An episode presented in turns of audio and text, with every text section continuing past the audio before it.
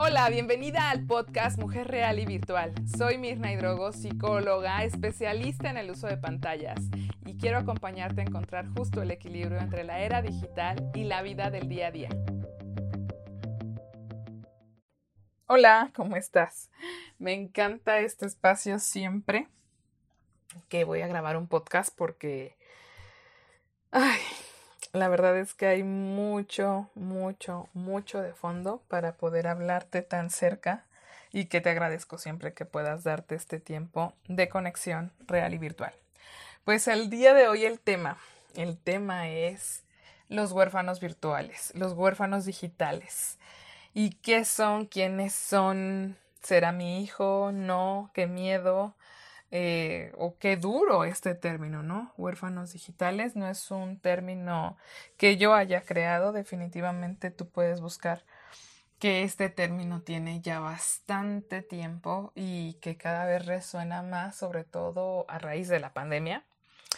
Entonces, pues hoy quiero contarte un poco de mi historia. Si está bien para ti, si no, pues eh, que adelantes un poco el podcast, pero es muy breve contarte cómo fui yo eh, parte de esa estadística de adictos a la tecnología y en su tiempo de huérfanos digitales. Entonces, pues, ¿cuál es el concepto y de dónde viene y por qué se está dando?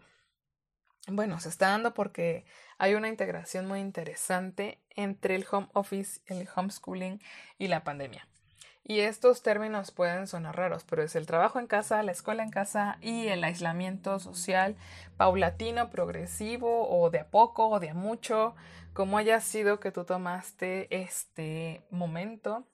Y también depende del país en el que estés, claro está, porque cada uno de nosotros hemos vivido la pandemia desde unas circunstancias únicas e irrepetibles, respetables y honrables. Eh, no puedo decir que nadie ha vivido la misma pandemia que alguien, ¿no? Por más que estés en la misma casa, en las mismas circunstancias, así fueran hermanos gemelos, cada uno ha vivido su historia, su interpretación. Y bueno, ¿de qué va esto? Pues va de que puedas saber que un huérfano digital antes de la pandemia y durante la pandemia y post pandemia es lo mismo.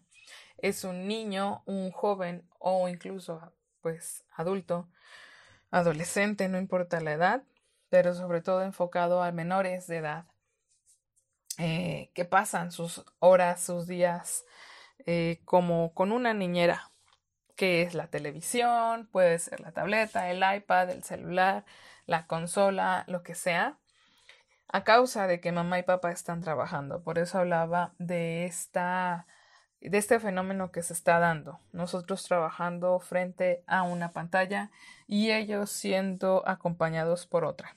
Y que en ese espacio no hay crianza, no hay vínculos, no hay esos lazos de padre e hijo, hijo y padre.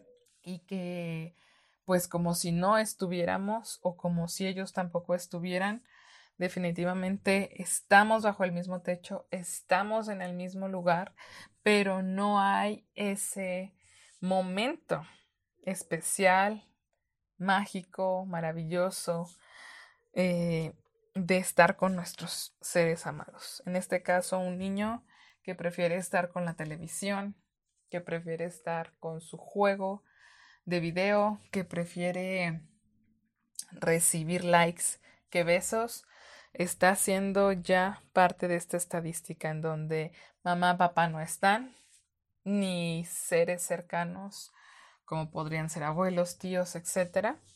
Y entonces yo lleno, suplo como niño, como niña, como joven, suplo este cariño con pues cualquier dispositivo, cualquier película, Netflix. Aquí no importa si es con internet o no es con internet. Aquí el punto es que incluso pueden ser niños que no usan Internet, que no tienen el acceso, pero que mamá y papá no están. El concepto clave es que mamá y papá están fuera del espacio en el que el niño se desarrolla física y emocionalmente. Es decir, pasó muy poco tiempo en cantidad y mucho menos en calidad. Y hay veces que hay mucho tiempo en cantidad, pero poco tiempo en calidad. Y lo repito, hay muchas veces que ahí estoy, es que yo estoy con mi hijo, Mirna, es que yo paso toda la tarde con él, yo me dedico al hogar, yo estoy todo el día dedicada en cuerpo y alma, pero no llega el mensaje. Y sobre todo esto, que a veces no es que no estés, significa sí estoy, pero es el cómo estás, cómo estás con tu hijo, cómo estás conectando, cómo estás abrazando, desde qué lugar le hablas. Le hablas como su mejor amiga, le hablas como su jefa, le hablas como su maestra, le hablas como su hermana. ¿Desde qué lugar le estás hablando a tu hijo de 13, 14, 15? Estás hablando desde el lugar de pareja, porque a veces también se da esto.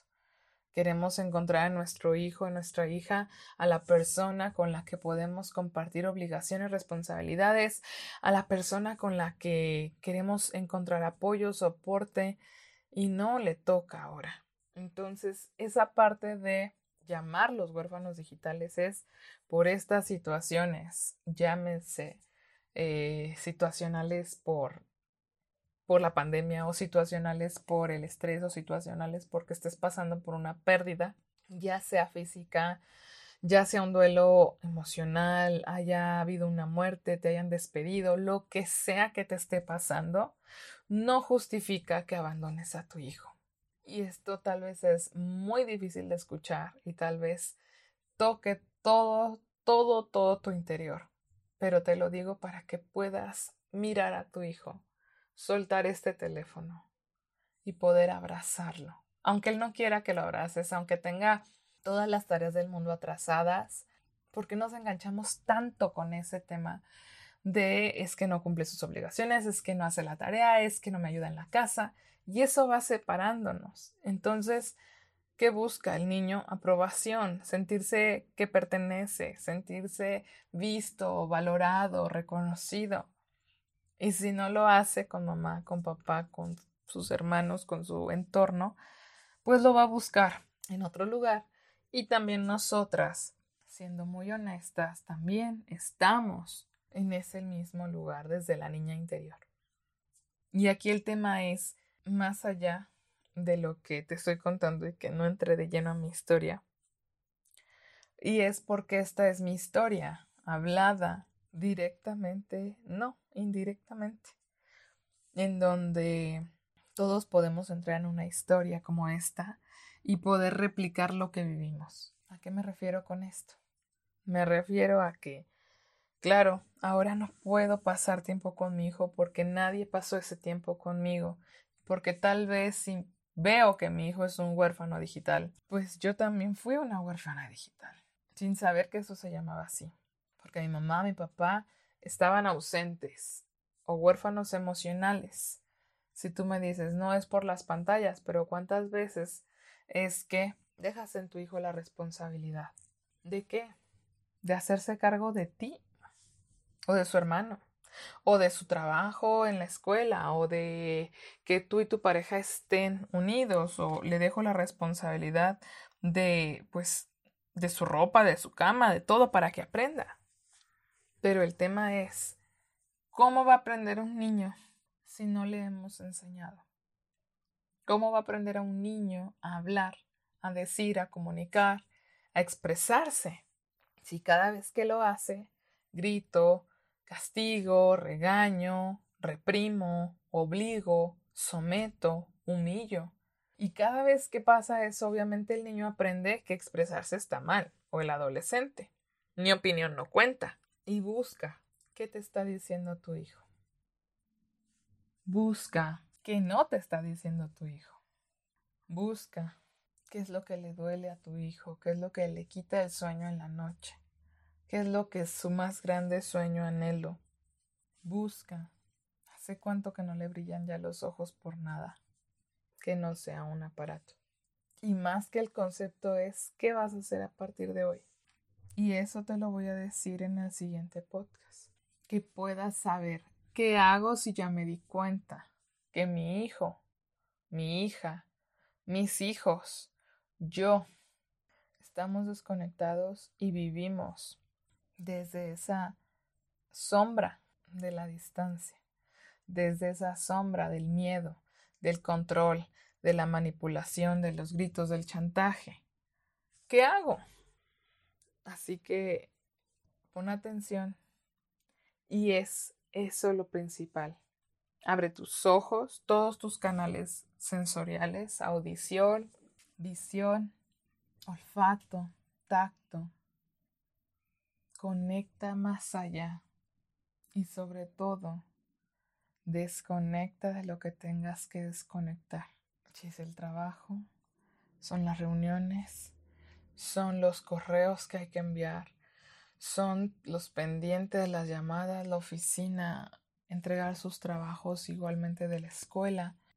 Imagina que hoy fuera el último día. ¿De qué? De lo que tú quieras. Pero es que es verdad. Todos los días es el último día de algo y el primer día de algo. Si hoy es el último día de estar ausente y mañana es el primer día de estar presente con lo que hay, sin juicio, sin crítica, sin nada, te felicito. Y si hoy es el último día, o fuera el último día de vida, ¿cómo te gustaría pasarlo con el ser al que le diste la vida? Y con el ser con el que creaste esa vida. Pero sobre todo, con la persona que es tu mejor amigo o tu peor enemiga. Tú. Y si tu decisión está basada en las expectativas de los demás, Recuerda estos dos derechos universales a nivel emocional, derechos emocionales de cajón. Y es que tienes derecho a cambiar de opinión, a equivocarte, a decir que no, a pedir ayuda y sobre todo a ser libre, feliz, viviendo la era digital desde este espacio de ser una mujer apantallada, responsable, y con un gran deseo de amar y dar a los demás. Te espero en el siguiente podcast para entrar de lleno al que hago, cómo le digo, de qué forma me quito esta culpa, de qué forma puedo volver a sonreír y a despertar en calma. Te mando un abrazo enorme, honro tu proceso y te espero en el siguiente podcast. Chao. Gracias por escuchar este podcast. Para ayudar a más familias a transformar sus vínculos y sumarse a esta era digital, compártelo. Y te veo en Facebook, Instagram y YouTube. Abrazos virtuales.